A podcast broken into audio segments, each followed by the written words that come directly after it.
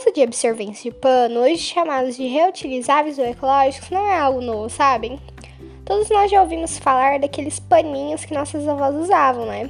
Mas hoje em dia os absorventes de pano são bem diferentes dos paninhos antigos. Eles são confeccionados com tecidos eficientes, são impermeáveis, respiráveis e têm até a opção de toque seco.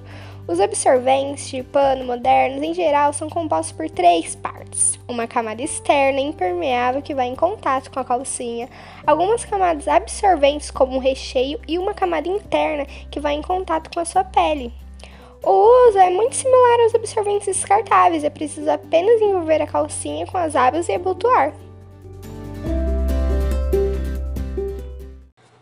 Absorventes da ecofeminismo buscam destacar a autonomia da mulher e torná-la uma contribuidora para o cumprimento dos Objetivos de Desenvolvimento criados pela ONU, que visam cuidar do meio ambiente.